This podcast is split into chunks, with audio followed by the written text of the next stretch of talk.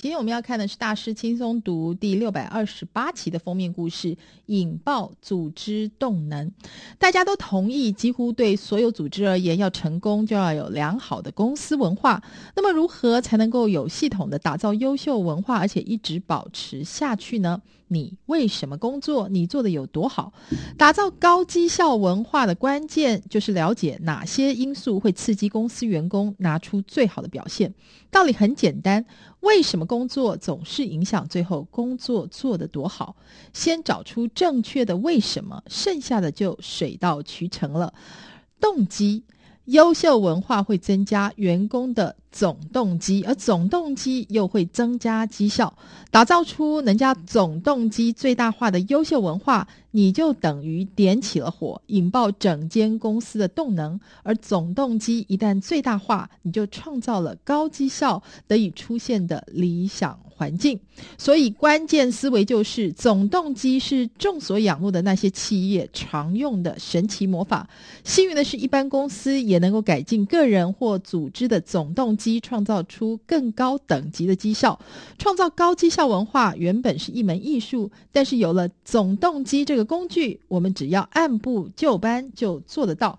所以，我们来看呢，到底什么是总动机呢？想要打造高绩效文化，可以从一个非常简单的概念着手，了解你的员工为什么来工作。知道答案后呢，就能够计算总动机分数，而且设法逐步增加总动机的分数。只要这么做，你就能够创造更高等级的绩效。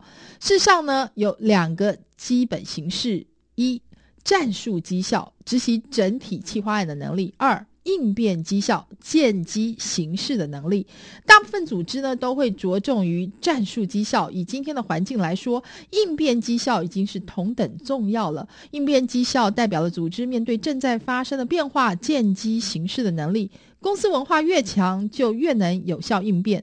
打造高绩效文化的关键在于了解员工为什么工作，而为什么工作其实只是六个基本理由：一、乐趣；二、目标。乐趣呢，就是对所做的事有热情；而目标呢，是透过工作让世界变得更美好。三、潜能就是工作内容可以协助培养技能。四、情绪压力，之所以每天工作呢，是因为害怕生活周遭人们的指指点点。五、经济压力，工作是为了缴账单。六、惯性，今天之所以去工作，只是因为过去多年来都这么做。其实呢，总动机是一种单一指标，计算公司文化的直接动机正分与间接动机负分，两者相加的结果，分数越高，文化越强。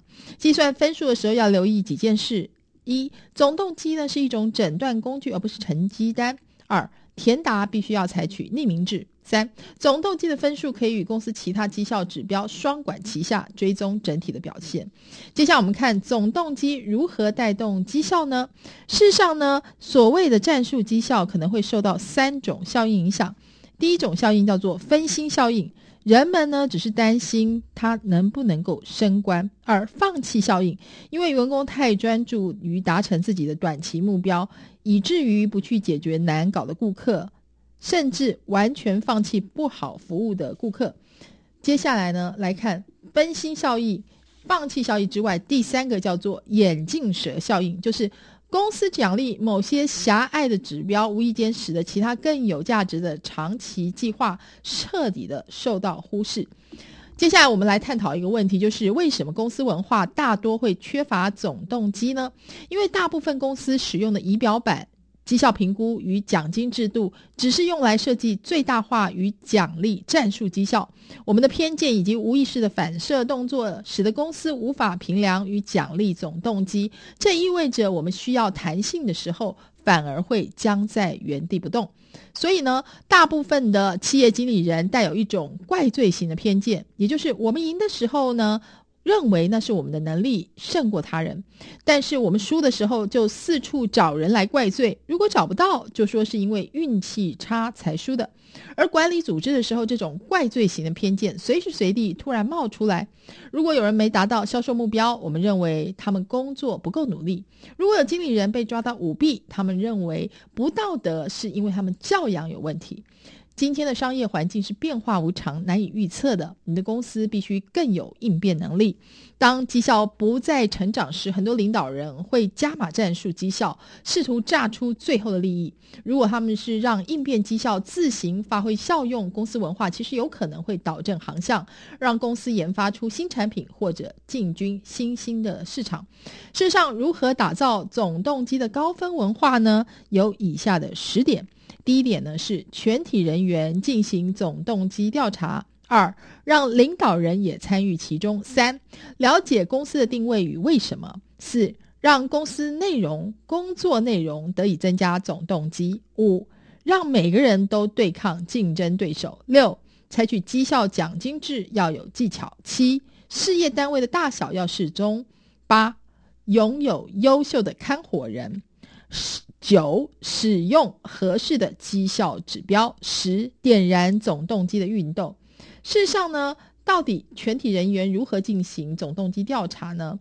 问全公司每一个人总动机六大问题，算出各个的总动机分数，再计算全公司平均。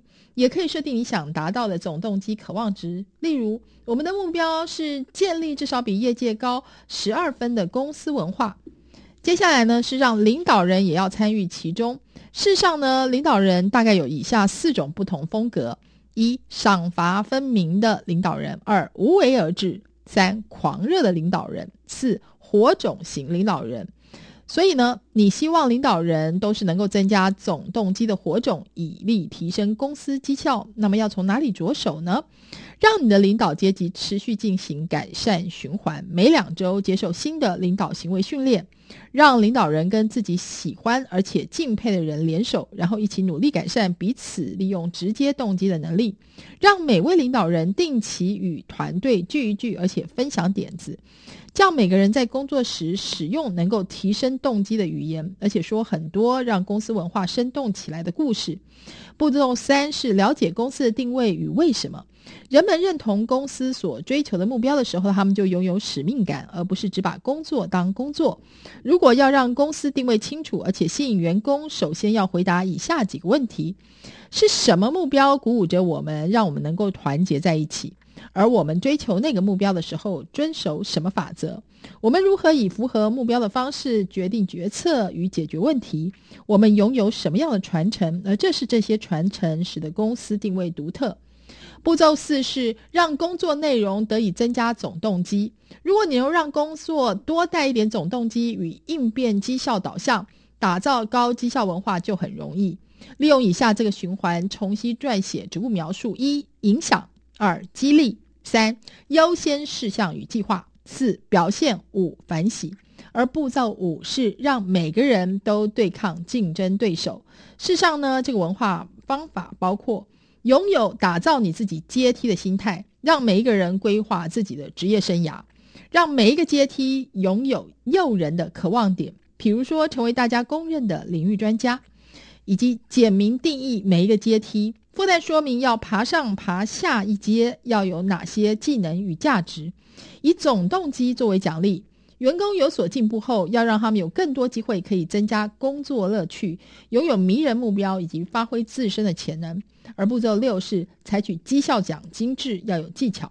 绩效奖金与达标奖金只在以下情况是最有效，那就是工作内容十分固定，没机会需要应变，以及没有内在利益冲突，个人表现比团队合作重要，以及顾客、公司与员工所重视的事完全一致。